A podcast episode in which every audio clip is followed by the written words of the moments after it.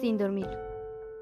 Este soy yo, un día más, sin poder dormir.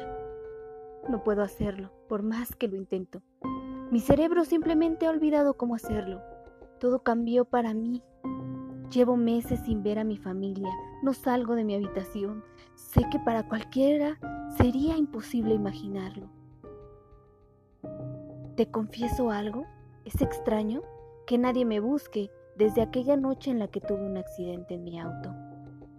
Sabes, volcó en la carretera y tal parece que dormí bastante porque mi cerebro ya no puede hacerlo. ¿Qué pasó? Aún es nebuloso, pero sé que desperté en mi habitación y nadie ha venido a verme. No puedo dormir. Saldré por un momento.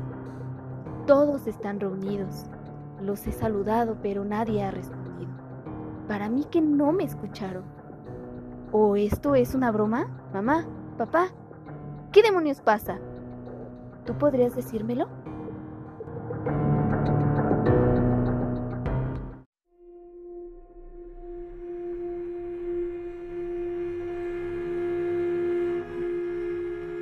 Ansias.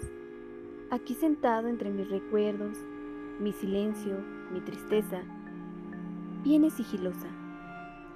Entre las sombras me observas y decides cuál será el fin perfecto. ¿Dónde iré? Eso también te tocará a ti decidirlo.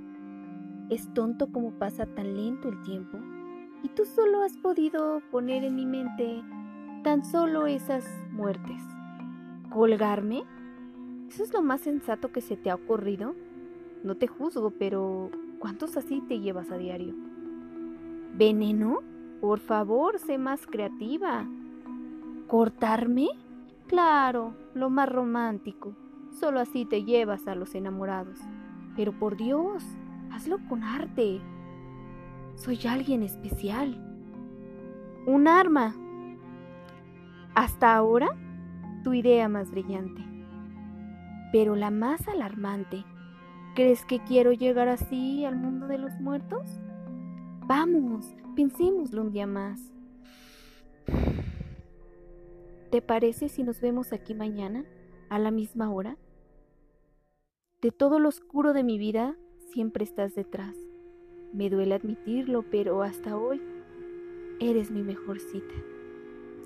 Aquí te veo mañana, mi querida muerte.